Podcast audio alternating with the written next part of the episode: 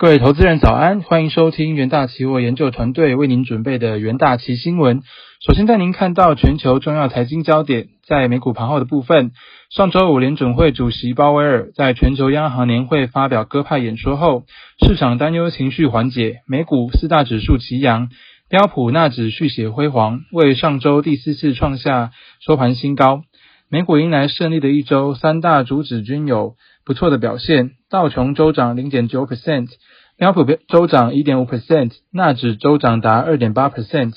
正经消息方面，联准会主席鲍威尔发表全球央行年会演说，他首度承认今年可能开始缩减购债，但强调 Fed 升息并未迫，并非迫在眉睫。同时重申，近期高通膨应该是暂时的，将持续关注未来的经济数据。数据方面，核心 PCE 物价指数是 Fed 判断通膨的主要参考指标。七月美国核心 PCE 指数则是年增3.6%，增速符合预期。收盘，美股道琼指数上涨 0.69%，S&P 500指数上涨0.88%，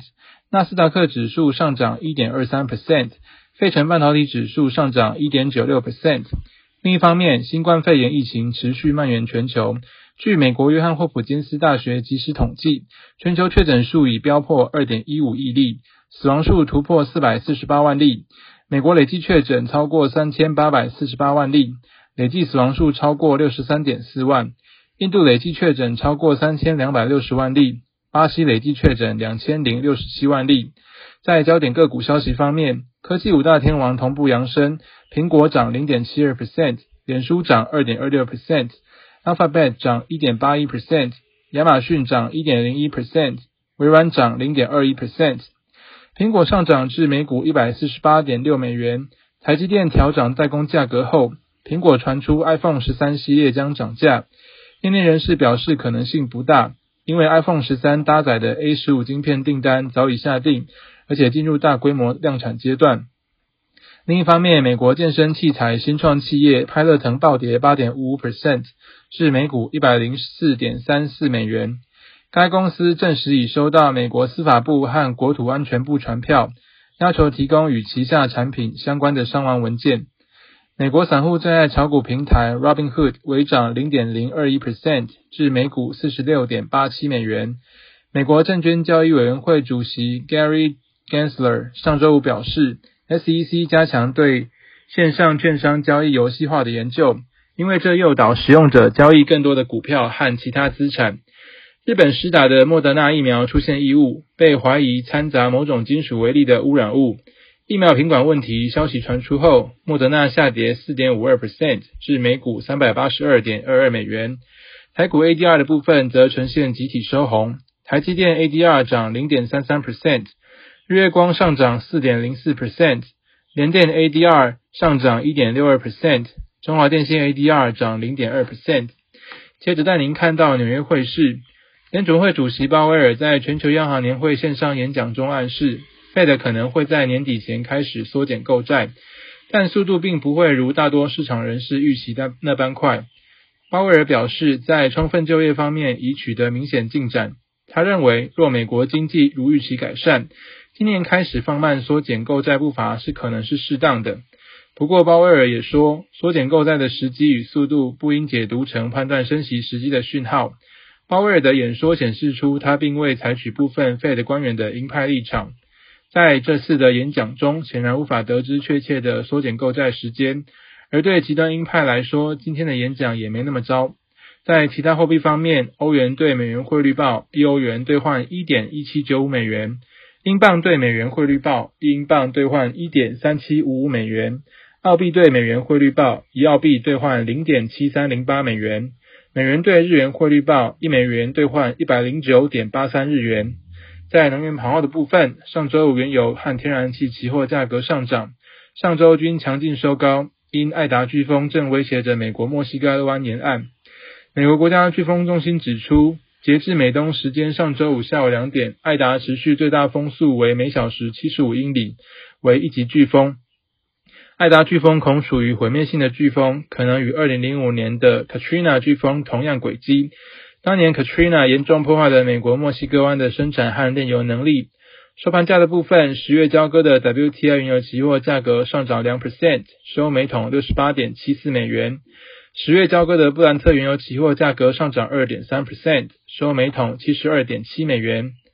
在金属盘后的部分，上周五黄金期货价格又重登关键一千八百美元关口上方，为近四周以来最高价位。费的主席鲍威尔在杰克森霍尔研讨会上的发言显示，他支持今年削减购债的速度。但也持续认为通膨是暂时性的。该演说被市场高度期待，但却没有真正的重磅消息。这样的言论是经过衡量的，不会太过鹰派，甚至还偏鸽派了一些。鲍威尔没有提供任何关于缩表时间的具体细节，有助于推升金价至一千八百美元上方，因为美元仍然疲软。收盘价的部分，十二月交割的黄金期货价格上涨一点四 percent，收每盎司一千八百一十九点五美元。十二月交割的白银期货价格上涨二点二 percent，收每盎司约二十四点一亿美元。十二月交割的铜期货价格上涨一点七 percent，收每磅近四点三三美元。在国际新闻的部分，为了在防疫与维持经济运作取得平衡，菲律宾政府上周六宣布将首都圈马尼拉调整拉呃马尼拉调整型社区隔离管制延长至九月七日。菲国的总统发言人罗奎表示。马尼拉将继续维持第二严格的 MECQ 管制。虽然大多数企业被允许经营，但许多非必要的产业，如美容业、酒吧仍然停止营运。MECQ 管制原先的预期是将止于八月三十一日。菲律宾上周五表示，该国出现一万七千四百四十七例的新确诊案例，全国各地的医院都处于紧张状态，全国加护病房有七十五 percent 的使用率。受到疫情再度升温的影响，菲律宾政府本月初宣布下收今年该国预估 GDP 的成长率，由原先的六至七 percent 下收至四至五 percent。官员们表示，接种疫苗的速度将决定该国的经济复苏呃经济复苏状况。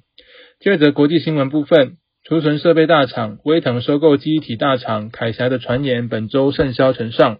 威腾拟砸下两百亿美元，成为全球最大的。NAND 制造商，并与三星电子一较高下。然而，此交易案成功几率遭到华尔街质疑。据路透引述消息人士报道，威腾正就以两百亿美元的全股收购方案方式与凯霞进行深入谈判。不过，华尔街也是质疑到，凯霞的投资人是否会接受威腾全股收购的条款，因为此举凯霞将不会获得额外现金，且其价值低于业内其他类似的交易。研调机构 TrendForce 则是表示，三星在 NAND 市场市占率超过三分之一，凯霞市占则大约为十九 percent 左右，威腾市占十五 percent，其他还包含美光与 SK 海力士。SK 海力士去年同意以九十亿美元收购英特英特尔旗下的记忆体业务，凯霞的记忆体业务销售额约为英特尔记忆体业务的三倍，因此凯霞可能希望获得大约三倍的价格。约两百五十至两百八十亿美元才渴望达成协议。接着进入三分钟听股期的单元，首先带您看到强势股期的部分。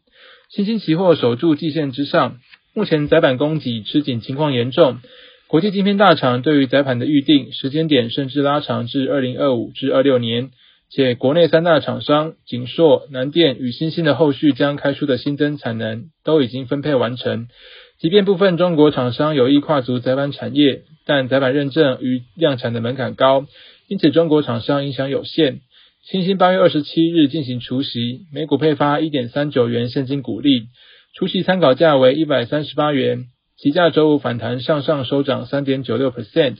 持续站稳短中期均线上方整理。另一方面，南电期货长红 K 棒大幅拉升。近期两间美系外资投行正面看好南电，并且调高目标价。美系外资认为，南电在第二季 ABF 载板与 BT 载板的产用率分别达到一百 percent 与九十 percent，且下半年产能持续满载。南电产品营收比重方面，ABF 载板占五十 percent，BT 载板载板占三十 percent。社会产品报价调整，预估南电二零二二到二三年的营收年成长可达八十 percent。而毛利率渴望持稳超过二十七 percent。元大奇研究团队认为，载板社会全球 SIP、AIP 的需求强劲成长，渴望启动产业第三轮正向循环。南电期货周五向上强势走高，中场收涨八点六六 percent，长 O K 棒向上突破季线。而在弱势股期方面，联咏期货向下破底格局，由于面板价格持续走弱，对于驱动 IC 晶片的冲击提早浮现。尤其大尺寸面板的驱动 IC 从卖方市场可能转为买方市场，因此造成联咏等驱动 IC 业者获利压力。TrendForce 再次下修二零二一年电视出货量至二点一五亿台，年减零点九 percent。面板报价与出货动能下滑，将影响联咏营运。元大旗研究团队认为，下半年全球主要国家电视销量恐怕呈现旺季不旺，连带影响大尺寸面板与驱动 IC 的需求。联咏期货周五延续跌势，下跌近三 percent，收盘价再创波段新低。投资人也可以留意到相关的股息标的。以上就是今天的重点新闻内容，谢谢各位收听，我们明天的元大旗新闻再见，拜拜。